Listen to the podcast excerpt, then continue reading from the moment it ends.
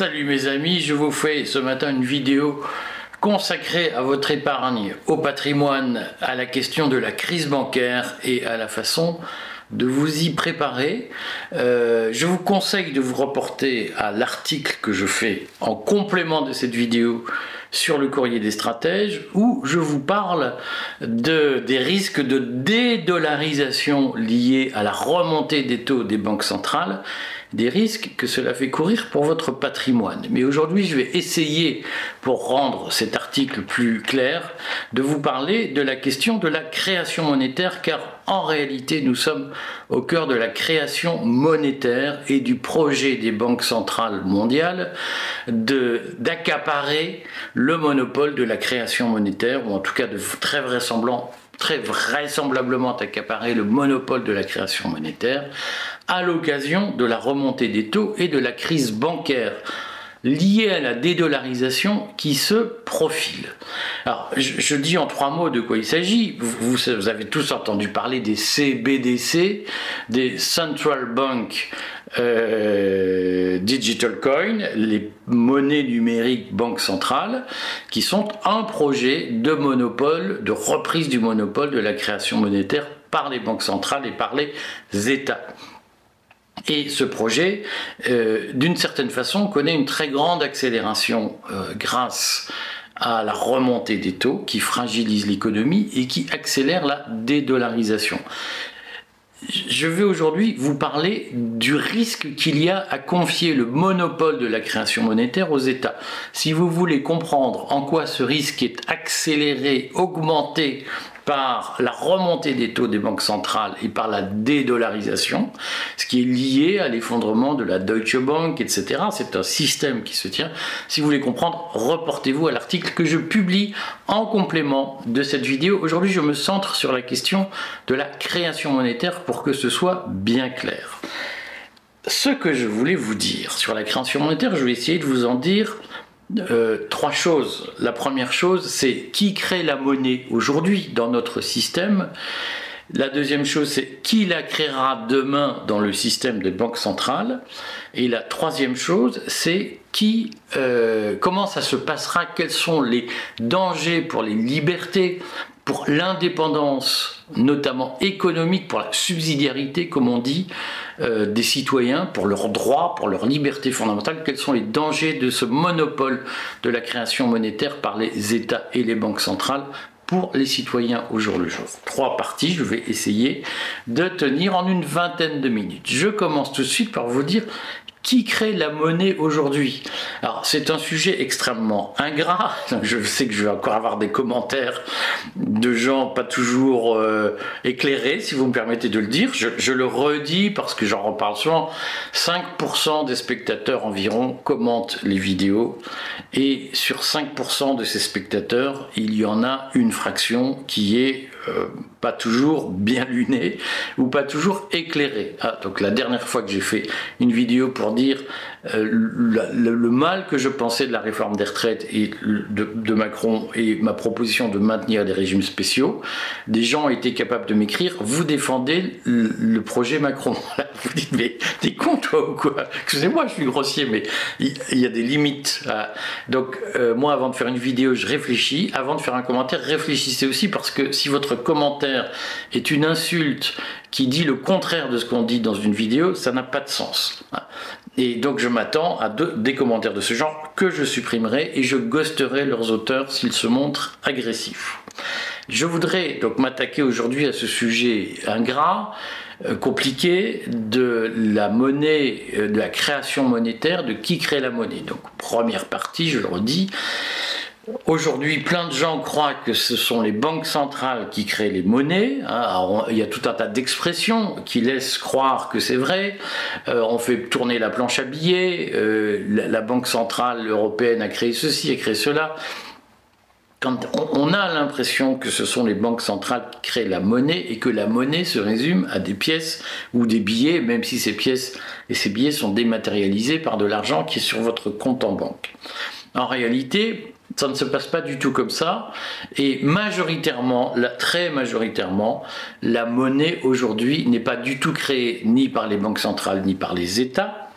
La monnaie, elle est créée par les banques qui vous accordent des crédits. Hein. Ce qu'il faut comprendre, c'est que quand vous allez négocier un crédit pour acheter votre maison, euh, ce, n'est pas euh, l'argent qui va servir à financer votre maison, qui va vous être prêté par la banque, et de l'argent qui n'existe pas encore, puisqu'il correspond à des richesses qui n'ont pas été produites. Par exemple, vous empruntez 100 000 euros pour euh, euh, acheter votre maison ou faire construire votre maison, et la banque vous dit bah, pendant 20 ans, vous rembourserez 100 000 euros sur ce que vous allez gagner, c'est-à-dire sur les richesses que vous allez créer. Supposons que vous soyez ouvrier dans une usine, vous créez des produits qui vont être vendus, eh bien la banque escompte, elle, euh, prend de l'avance sur les richesses que vous allez produire pendant 20 ans, qui vont servir à vous rémunérer et la banque dit bah, les 100 000 euros qu'on vous prête, on va les fabriquer et vous allez, et ça va correspondre à une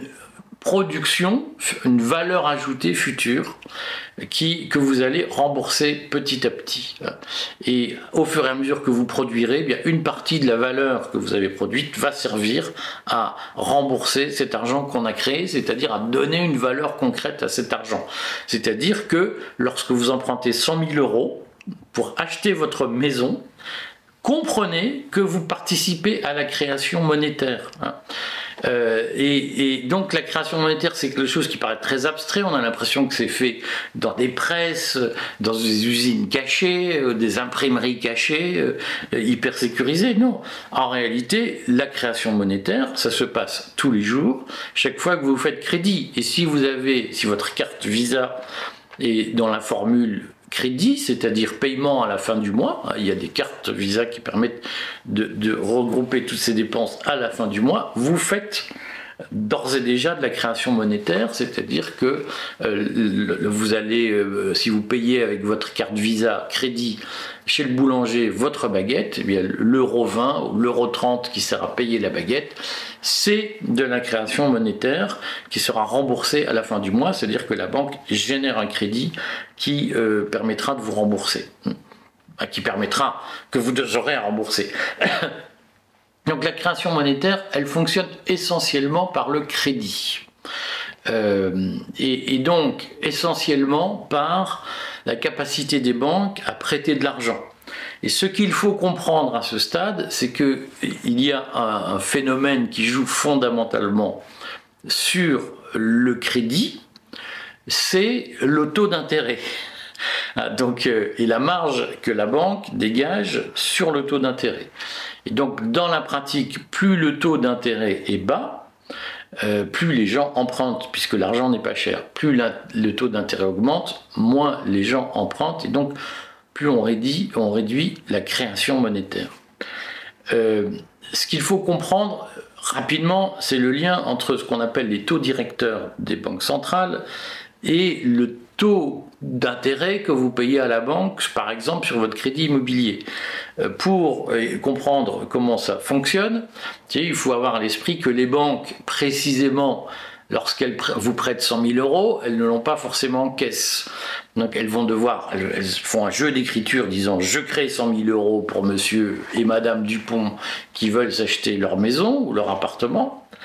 Euh, et la, banque, si elle n'a pas ces 100 000 euros en caisse, ce qui est très plausible, elle va aller se refinancer, comme on dit, auprès des banques centrales. Le métier des banques centrales est d'aider au refinancement des banques et d'aider à la liquidité des banques. Et donc les banques centrales fixent un taux d'intérêt le taux repos, euh, euh, on ne va pas rentrer dans les détails, mais il y a des taux directeurs, dont celui des refinancements des banques.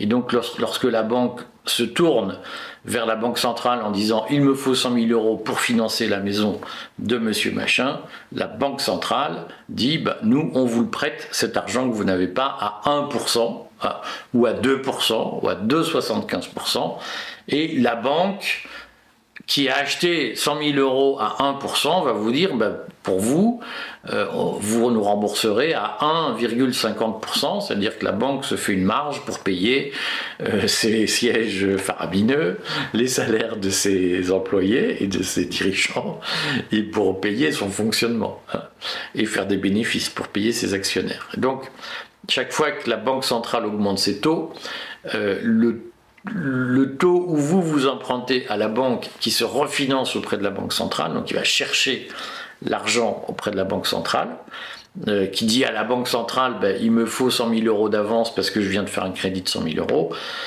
chaque fois que la banque centrale augmente ses taux de refinancement, la banque de crédit, la banque de détail, augmente elle-même ses taux en conséquence et ajuste ses taux pour dégager de la marge. C'est comme ça que vos taux d'intérêt immobilier augmentent. C'est une chaîne. Et ce qu'il faut comprendre, c'est que lorsque la banque du coin, la banque de détail, où vous êtes, euh, vous avez ouvert un compte, où vous allez faire un emprunt, décide de vous financer, votre maison par exemple, elle ne demande pas l'autorisation à la banque centrale d'accorder un crédit. Elle fait des calculs, elle dit moi j'ai besoin de ça, et la banque centrale dit bah, notre métier c'est de vous apporter de l'argent. Donc c'est un, tout ça est livré au marché, comme on dit, c'est-à-dire tout ça est organisé euh, de façon économique avec des systèmes d'équilibre. Et au fond, c'est un système décentralisé. Alors, ce qu'on peut reprocher à ce système, c'est de fonctionner avec quelques banques, trop peu de banques. Euh, c'est un autre sujet, c'est un autre débat. On peut reprocher à ces banques euh, d'avoir, de bénéficier de réglementations extrêmement protectrices qui leur permettent d'être chères et peu performantes. Hein. Il faut comprendre que les banques, comme les compagnies d'assurance, ont obtenu depuis 30 ans des réglementations de plus en plus protectrices pour éviter de plus en plus la concurrence. Il suffit de voir les débats sur les crypto-monnaies, sur les banques euh, numériques, pour comprendre que euh, les banques se battent becs et ongles pour empêcher les nouveaux venus d'arriver sur le marché. Donc on peut leur reprocher parce qu'elles sont quasiment cartélisées. On peut leur reprocher, en France il y a quatre grandes banques hein, qui ont été créées, c'était un projet euh, gaulliste d'avoir quatre grandes banques de stature internationale et nous les avons.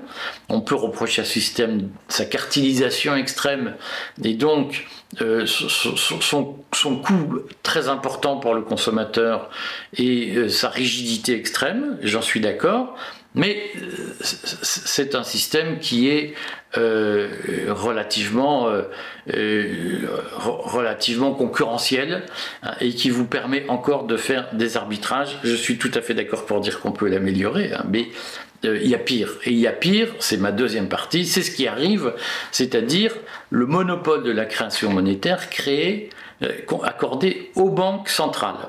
Et ça, ça s'appelle le projet de monnaie numérique, de CBDC, hein, Central Bank Digital Coin monnaie digitale, monnaie numérique de banque centrale.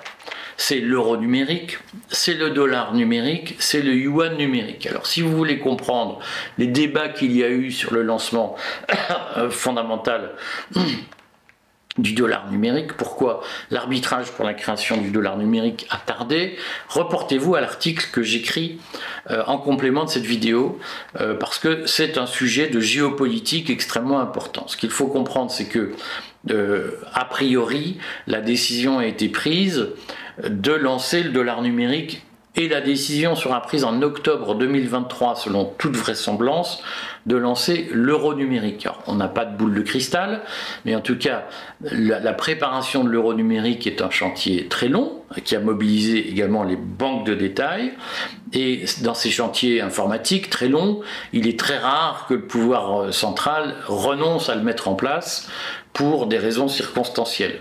Donc il y a de fortes chances. Donc, une raison euh, qui aurait pu retarder l'euro numérique, c'était l'hésitation des États-Unis, notamment de la Réserve fédérale américaine, à lancer un dollar numérique. Mais dès lors, pour des raisons que j'explique dans l'article en complément de cette vidéo sur le courrier des stratèges, j'en mets le lien euh, sous euh, la vidéo en explication, pour des raisons que j'explique dans l'article, le, gouvernement américain, Joe Biden, euh, la Réserve fédérale se sont manifestement ralliés à l'idée de lancer un dollar numérique.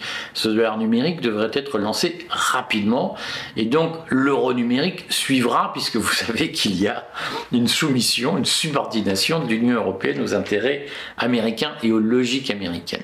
Et donc en quoi va consister cet euro numérique? C'est la réalisation du monopole de la création monétaire créé, confié à un État. Hein, alors, on y reviendra dans la troisième partie, euh, la Banque centrale, dès lors qu'on admet que la Banque centrale européenne est la création du traité de l'Union européenne, donc la création des États, euh, la Banque centrale euh, européenne est l'expression d'un État européen. Je rediscute ce point dans la troisième partie de mon exposé. Ce qu'il faut comprendre, c'est que la Banque centrale européenne va, avec l'euro numérique, être la seule capable de créer des jetons numériques, euh, puisque la monnaie, l'euro numérique, sera un concurrent et une espèce de pis-aller aux crypto-monnaies ça va fonctionner avec un système dit de blockchain, c'est-à-dire de transactions numériques euh, codées, hein, qui, chaque fois que euh, quelqu'un voudra acheter euh, un, bien, il devra disposer d'euros numériques acquis par un système de transactions codé. ce sera évidemment invisible pour le consommateur, sauf que pour la Banque centrale, ce sera très visible parce que la Banque centrale européenne saura en permanence où se trouve chaque euro et elle sera capable en permanence d'accepter la, transaction ou pas. Alors, sur ce point se greffe un système bancaire euh, aux États-Unis, il est déjà prêt. En Europe, il est en phase de test. J'ai écrit pas mal d'articles sur le courrier des stratèges sur ce sujet. Euh, mais dans la pratique, la création monétaire sera le fait de la Banque centrale européenne euh, avec un système de contrôle, de surveillance des personnes qui sera extrêmement important euh, pour euh, euh, des raisons qu'on vous présente comme des raisons de lutte contre le financement du terrorisme et de lutte contre le blanchiment de l'argent sale, bien entendu. Dans la pratique, c'est un système qui permettra de mettre en place le crédit social à la chinoise et vous n'allez pas tarder à voir dans la presse subventionnée des articles vous expliquant que vous avez mal compris le crédit social à la chinoise, qu'en fait c'est beaucoup mieux qu'on ne croit, c'est beaucoup plus démocratique qu'on ne croit. On est en train de préparer les esprits à la mise en place d'un crédit social à la chinoise qui s'appuiera sur une monnaie numérique. Ça veut dire quoi concrètement? Ça veut dire que d'ores et déjà en Chine, le yuan numérique est programmé dans certains cas pour ne durer que six mois. C'est-à-dire que vous aurez six mois pour dépenser votre argent. Au bout de six mois, il sera démonétisé, ne vaudra plus rien. Il suffira de programmer la transaction depuis la banque centrale pour démonétiser votre argent au bout de six mois. C'est de l'obsolescence programmée. C'est une façon d'empêcher les gens de se constituer un patrimoine. C'est pour ça qu'il est très important de faire du conseil patrimonial et de conseiller les épargnants pour faire leur sécession, ne pas se faire ruiner. Je referai, si ça vous intéresse, une vidéo sur pourquoi la Banque centrale a besoin de ruiner les épargnants euh, dans les mois qui viennent. Euh, mais en tout cas, il y a aujourd'hui en Chine une stratégie du yuan, du yuan numérique qui est une stratégie d'empêchement de l'épargne et qui est une stratégie d'asservissement de, la population par un, rationnement de la consommation. C'est-à-dire qu'on vous dira votre argent, vous devez le consommer très vite, sinon il n'a plus de valeur, et donc vous devez le consommer dans des biens de consommation courante. Épargner pour acheter une maison n'aura plus de sens ne sera plus possible. C'est ça la stratégie qui se prépare. Euh, et euh, la Banque centrale européenne aura un contrôle parfait, une vision parfaite, hein, comme dans une prison, vous savez, on est au milieu, on voit tout ce qui se passe d'un coup, de façon panoramique. La Banque centrale, grâce à la numérotation des jetons de chaque jeton, qui sera l'euro numérique, saura en permanence où se trouve sa monnaie, où se trouvent toutes ces pièces, tous ces euros, et elle pourra les, les, bloquer si elle veut. D'ailleurs, qu'elle pourra dire, vous avez droit à 1000 litres d'essence par an, euh, vous avez droit à 200 euh, litres de fuel pour vous chauffer, des choses de ce genre. Euh, donc, si vous achetez, si vous voulez acheter du fuel euh, au-delà de la limite, la machine vous bloquera en disant que vous avez épuisé votre crédit. C'est tout à fait possible et les Chinois ont commencé à tester ça euh, avec le yuan numérique. Hein. Et, donc, c'est une façon de reprendre le contrôle politique de la situation. Ce qu'il faut comprendre, c'est que ce qui garantit vos libertés, c'est la libre concurrence en matière de création monétaire euh, aujourd'hui, cette concurrence, elle est très imparfaite du fait de réglementations qui protège les banques installées contre les nouveaux entrants. Et la stratégie de l'euro numérique va être une stratégie de disparition de, des libertés en, en confiant le monopole de la création monétaire à une institution étatique. Alors concrètement, euh, je sais qu'il y a un débat, c'est ma troisième partie, je suis presque dans les temps, euh, il y a un débat sur oui, mais en fait, le monopole de la création monétaire, ce n'est pas du communisme, contrairement à ce que vous dites, Monsieur Erag. Moi, je pense que la BCE, avec son euro numérique, est en train d'inventer je vais le dire comme ça, un communisme de droite, c'est-à-dire un monopole d'État sur la, consommation, sur les prix, sur euh, les, comptes en banque. Euh, et que plus rien n'échappera au contrôle de l'État. Certains me disent oui, mais non, mais nous on fera un truc démocratique. Alors, ce qu'il faut vous poser comme question pour comprendre l'enjeu du débat sur le monopole de la création monétaire, puisque je sais que certains ont l'illusion, je vais le dire de façon blessante, mais je, le pense tellement profondément, ils ont l'illusion débile que euh, on peut à la fois combattre la dictature et en même temps lui donner les moyens de régner. Beaucoup pensent, se disent la meilleure façon de contrer la dictature de l'État, de Macron, de la caste, c'est de lui donner les moyens de nous opprimer avec une monnaie dont elle aura le monopole. C'est ahurissant. Les bras m'en tombent, j'en suis désolé. Hein. C'est une posture idéologique qui n'a pas de sens. Je vais vous expliquer pourquoi. C'est qu'aujourd'hui, quand vous voulez acheter une maison à 100 000 euros, vous allez trouver une banque, si la banque vous dit non, euh, ou le taux euh, voilà, refuse votre dossier, vous allez dans la banque d'à côté et vous en faites 4 ou 5 jusqu'à ce que vous trouviez euh, la bonne banque. Et même si, parfois certains utilisent des courtiers pour le faire à leur place. Hein. ça veut dire qu'il y a une possibilité de mise en concurrence et que quand une banque vous dit non, une autre banque peut vous dire oui. ce qui est quand même plus satisfaisant que d'avoir une seule banque qui vous dit non. Euh, pourquoi c'est possible? Parce que l'État, je le redis, je le répète, n'a pas le monopole de la création monétaire et que donc cette création monétaire, elle est aujourd'hui confiée au marché, au secteur privé, insuffisamment, je le redis, il n'y a pas assez de concurrence, mais euh, elle est quand même confiée au marché, ce qui vous donne la possibilité de mettre des banques en concurrence lorsque le monopole de la création monétaire sera confié à la BCE.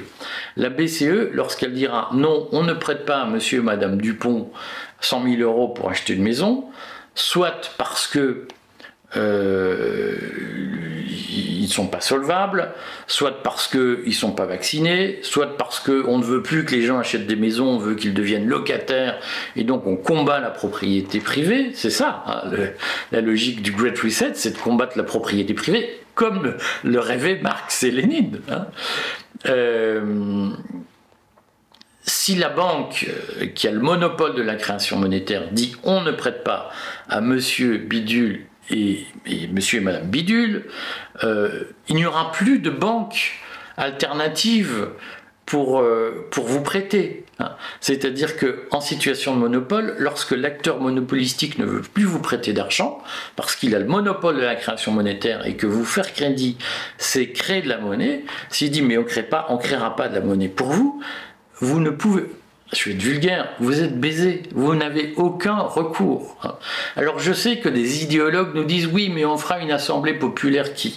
Et donc ça veut dire qu'il faut vous mettre dans la peau de comment ça va marcher. Et donc vous cherchez 100 000 euros pour acheter votre maison. Vous, vous arrivez dans un village, vous connaissez personne. Supposons que les assemblées populaires soient au niveau des villages. Vous arrivez dans un village en disant je voudrais acheter cette maison 100 000 euros. Et l'Assemblée populaire, qui a le monopole de la création monétaire, dit non, on veut pas, on veut pas de vous ici. Et vous avez devant vous 100 euh, euh, conseillers municipaux qui votent à main levée. Non, on veut pas de ce gars-là chez nous. Vous faites quoi? Vous vous installez pas. Ça s'appelle du totalitarisme.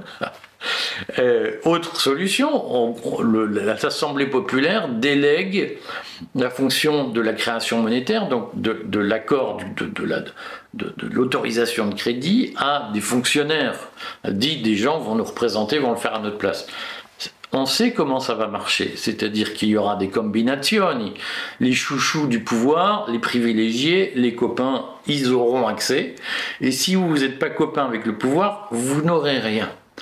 Euh, et donc le monopole de la création monétaire, qu'il soit confié à une banque centrale, euh, lorsqu'il sera confié à un État, que, cet État euh, délègue la fonction d'accorder des crédits à une banque monopolistique ou à une assemblée politique monopolistique, les choix ne seront plus faits dans une relation contractuelle de prise de risque. Ce ne sera plus un banquier qui dira je peux dégager de la marge et enrichir ma banque en prêtant à cette personne même si je ne l'aime pas. Nous serons dans des choix politiques et des choix arbitraires. Et donc ce qu'il faut dire, c'est que le, monopole de la création monétaire, qu'il soit confié à une banque centrale ou à une assemblée démocratique, entre guillemets, c'est de toute façon la porte ouverte à l'arbitraire.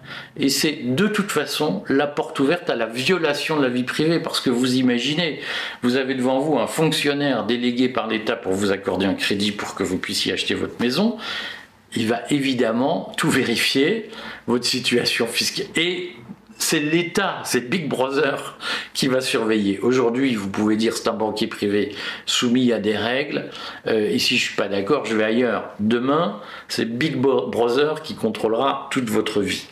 Je vous explique dans l'article complémentaire à cette vidéo pourquoi cette monnaie numérique va se mettre en place plus rapidement que prévu à cause de la remontée des taux. À bientôt mes amis.